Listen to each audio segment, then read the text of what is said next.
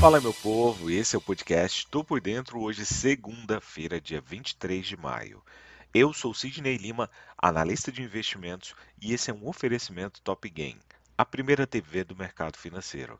Afinal, aqui você fica bem informado com o que pode impactar o dia da Bolsa de Valores. Na última sexta-feira, o principal índice da Bolsa Brasileira subiu, impulsionado por ações ligadas a commodities, após anúncio de estímulos econômicos na China e bancos, ainda que os Estados Unidos tenha fechado sem direção comum, com recuperação parcial no final do pregão. Vale, Petrobras e Banco do Brasil foram as influências positivas ao índice nosso, enquanto Ambev e Pets cederam no lado oposto. O Ibovespa subiu 1,39%, fechando o dia a 108.487 pontos e fechou a semana com alta de 1,46%, o segundo avanço semanal consecutivo, em meio ao vencimento de opções sobre ações da B3. O que se percebe é que o mercado continua vendo uma migração de recursos de ações do setor de tecnologia e de crescimento mais sensíveis às taxas de juros porque demandam de fortes investimentos. Para papéis de commodities e petróleo, diante do cenário macroeconômico global de inflação elevada e alta dos juros. Nesse sentido, o anúncio de mais estímulos econômicos na China foi mais um fator que acabou favorecendo as commodities. Vale lembrar que o motivador principal foi o fato de que a China cortou nesta sexta-feira a taxa de referência de 5 anos para financiamentos imobiliários, em maior nível do que esperado, com a expectativa de reanimar o setor habitacional. Nos Estados Unidos, o dia se encerrou com resultados mistos nesta sexta-feira, após uma sessão volátil em que a Tesla despencou e outras ações de crescimento também perderam terreno. O índice S&P 500 fechou em alta de 0,01%. O Dow Jones subiu 0,03%.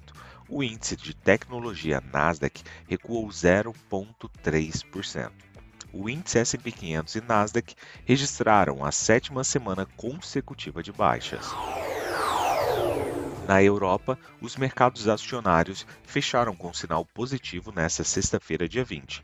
O fato de que o Banco do Povo da China, o PBOC na sigla em inglês, cortou juros para estimular a economia da potência asiática, agradou investidores, abrindo espaço para uma recuperação após perdas recentes no continente.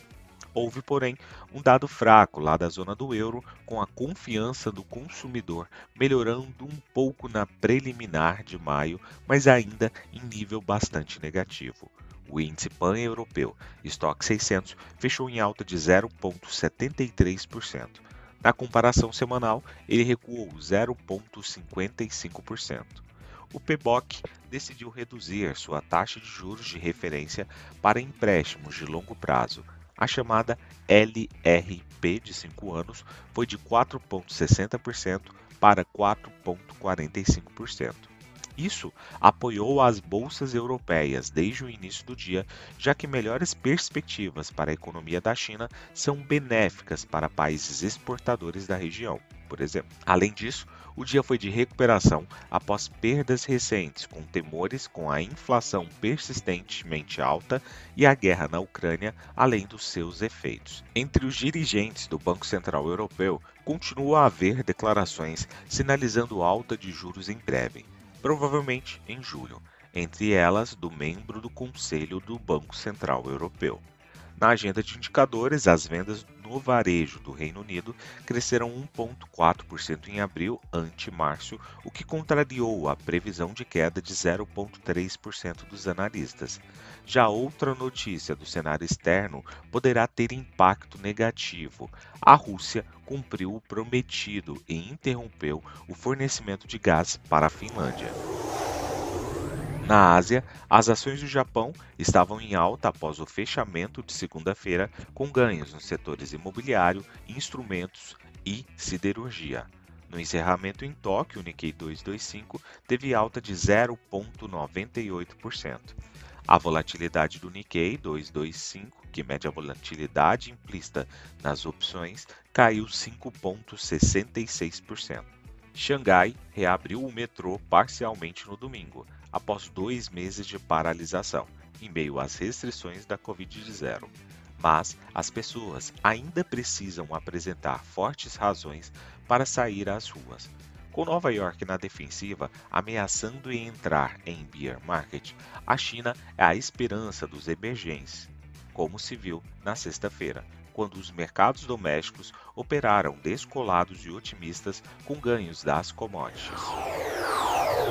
Partindo para o petróleo, os preços subiram nesta segunda-feira com a demanda por combustível nos Estados Unidos.